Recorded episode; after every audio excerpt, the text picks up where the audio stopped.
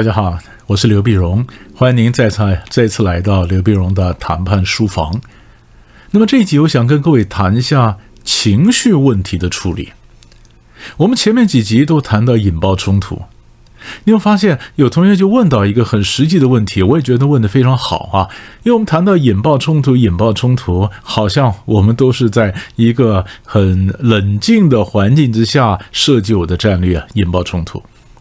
可是，在实际的呃环境里面呢，引爆冲突难免会涉及情绪，是不是？我今天升高冲突，我们可能情绪，我也许会情绪失控，我非常的生气啊，可能是他生气，可能我生气，可能我们两个人一起生气，所以我们要谈一下情绪问题怎么处理，我怎么处理我的情绪，我怎么处理他的情绪。所以这两个问题都是我们谈判时候必须要掌握的。首先，如果是处理我的情绪的话，那我们的情绪我们要晓得，人家今天在在谈判的时候，他也许跟我吵架，可能他吵架，可能他引爆，反正他就可能很凶，对不对？那么他很凶的时候，我要控制我的情绪，这样我才能冷静下来，看看问题的引爆点到底在什么地方。我们俩为什么会吵？吵在什么地方？我们常常在谈判的时候吵着吵着吵着，也许不是故意引爆冲突，而是因为有别的事情让我们两个忽然不对盘，一下冲突，但火气马上来了，不断螺旋一般升高。所以这时候我就冷静一下，想到底到底我们在吵什么？慢的，慢的，慢的。要解题，先要考虑我们在吵什么呀？是不是？所以，我们首先第一个，先控制我的情绪，我先冷静下来，了解一下到底今天为什么会到这地步啊？吹胡子瞪眼，到底为的是哪一桩啊？好，那我控制我的情绪，我怎么控制？那第一种方法怎么控制？就是把对方情绪当做假的，因为人在生气的时候呢。他一定选择最恶毒的话出来骂，那你恶毒的话呢，就是万箭齐发。你都认为他在玩真的，都在骂你，那你不是万箭穿心而死吗？是不是？所以，我们不要这样认为他在骂你，我们只要想说，哎，他这样做是为什么？退一步想，或侧开来想，他到底为什么？为什么你做一个分析者，而不是你被他攻击的一个目标？哎，那这个情形你就比较能够冷静了。以前美国一个小学校长，他说常常在在书上讲，常常有一些家长呢来跟他抱怨了，来抗议啊，那抱怨了抗议啊，然后他就在想说，一开始他当然也很生气了，后来在想说，嗯，那些家长们到底要什么呢？他为什么生气呢？哦，他们之所以抗议，因为他们关心儿童教育。哎，我也关心儿童教育啊，所以我和那些家长们其实是方向相同，方法不同而已啊。那一旦你把你们的冲突定位成方向相同、方法不同，你就忽然发现中间很多东西都可以找到一个妥协的空间或者重叠的利益啊，是好解多了，不是吗？是不是？好，这是第一个，我可能控制我的情绪。我控制我的情绪，然后第二个呢，我们得先想办法控制对方的情绪。对方的情绪有几种方法我们可以控制。第一个，我不希望我们两个冲突，就因为我的讲话不断的升高，所以我在防范的时候呢，我会怎么做呢？我会想办法非常准确的说出我的情绪。那避免我们的冲突不断的、一不断的升高，也就是我们常常在理性跟这个或者理智和情绪中间怎么维持平衡呢？那就是很理智的讲出你的情绪，就 reason 和 emotion 怎么平衡？于是我可能跟你讲说，老王，不是我们两个很熟的话，你刚刚那些话真的会让我非常生气。根据逻辑，我没生气。对不对？根据逻辑，我没生气，因为我们俩很熟嘛。可是我是生气了嘛？是不是？可是我不必，我不必拍桌子跟你讲嘛。我就是非常冷静的跟你讲说，如果不是我跟你很熟的话，你刚刚那句话那句话会让我很生气。我点出来，也许他会道歉，也许他不会道歉，但是呢，我总是很冷静的点出来，避免我一来你一往，我们的冲突不断的升高。这就是怎么样的把我们的 emotion 和我们的 reason 中间做个 balance，是吧？那还有的时候呢，我们在跟别人讲话的时候，为了避免整个整个的这个情绪失控呢，我们通常在公司里面，我们希望把我所有的批评变成查证。批评变成查证，什么批评变成查证呢？就是我要查证一下，哎，大哥，慢的，我们来看一下哈，是不是我们两边用的数字不太一样啊？是不是我们统计方法用的不太一样啊？而不是你去骂他，你就是骗人，你是骗人，你是批评，你说他错，那就是批评，你说他错，就一口咬定你认为你是对的。可是有的时候呢，我们可能真的不是对，我们只是拿到的数字不一样，我们用的统计的方法不一样，以致我们得到的结论也不一样，对不对？所以我在谈的时候，我在跟对方讲话的时候，为对方留一个余地，知道吧？就算他想骗我，我也让他找个下台阶啊。他说对的，那可能我们用的统计方法不一样，他被我点到了，统计方法不一样，他就下来了。是不是这样可以避免整个冲突的一个一个一个升高或情绪问题整个起来？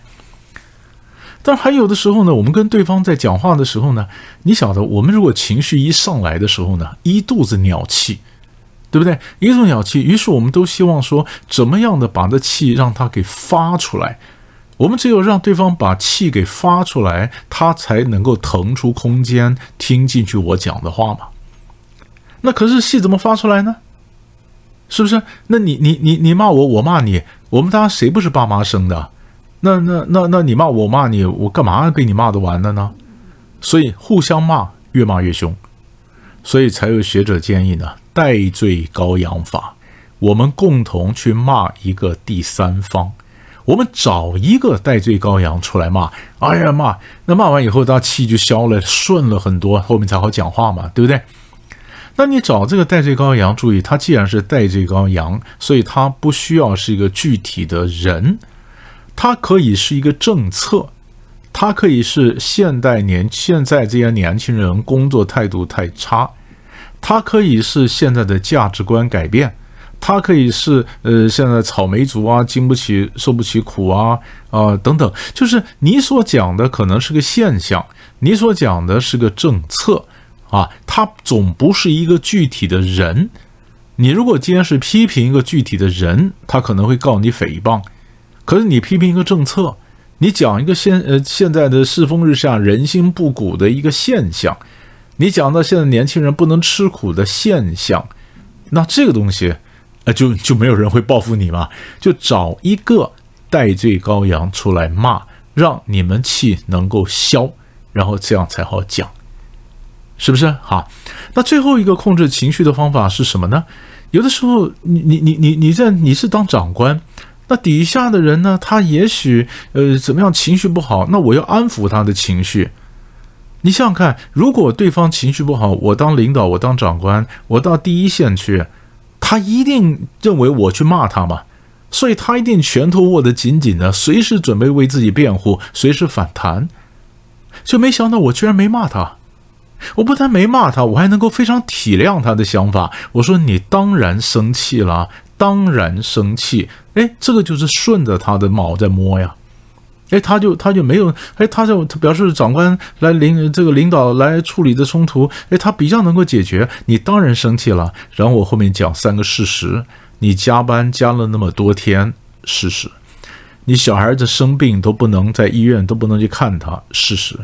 别的单位也不能够配合，事实。我讲三个事实，表示我这个长官，我这个老板，我来处理冲突，我做过调查的，我做过研究的。我们中国人讲“士为知己者死”，长官你怎么罚我没有关系，但是我的功劳、苦劳、委屈、苦水你要知道。我告诉你，我通通知道，对不对？你的直属领班告诉我说你桀骜不驯、冥顽不灵，我看不是，你非常的正常。甚至我如果是你的话，我比你更生气啊！那更生气完了以后，那表示我同意你的行为吗？没有。做个虔诚的基督徒，做个虔诚的佛教徒，我非常能够体会你的心情。但是作为一个处长，我必须告诉你，你的行为出格了，你的行为 over 了。啊，就是作为我这个个人，我完全理解你，但作为这个职务，我必须要处理，对吧？这样子把把我的个人和我的这个职位做个切割分开，公和私分开，在私的方面，我完全能够体会你。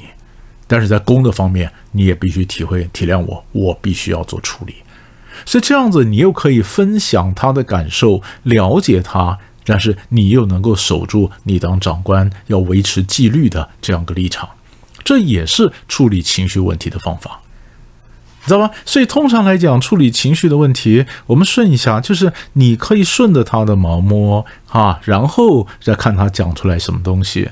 是不是？那么处理情绪问题，你也要控制你的情绪，你不要把他的情绪都当成真的，你就要做个分析的一个角色，就想说，诶，他为什么这么凶？他想达成什么目的？那我下一步该怎么回应？所以处理情绪问题也可以出抽丝剥茧的一层一层来处理，但最重要的问题就是你能够处理情绪问题，你才会学会怎么引爆冲突。所以这几集的这个节目呢，我们的是一套，对吧？我要升高冲突，我要控制后果，我要预留白脸，我要控制我 and 对方的情绪，这样子一个完整的学会以后，你晓得什么时候哎。这样一下引爆，我们怎么创造谈判的条件？所以这样练，这样练，你不能光听我的这个 podcast，你要找机会练一下，控制你的情绪，然后叫技术面的来操作。那么这个呢，其实对你厘清问题的症结、冲突的根源、找到解题的方法都有相当的帮助。找机会练一下，我们下集再见。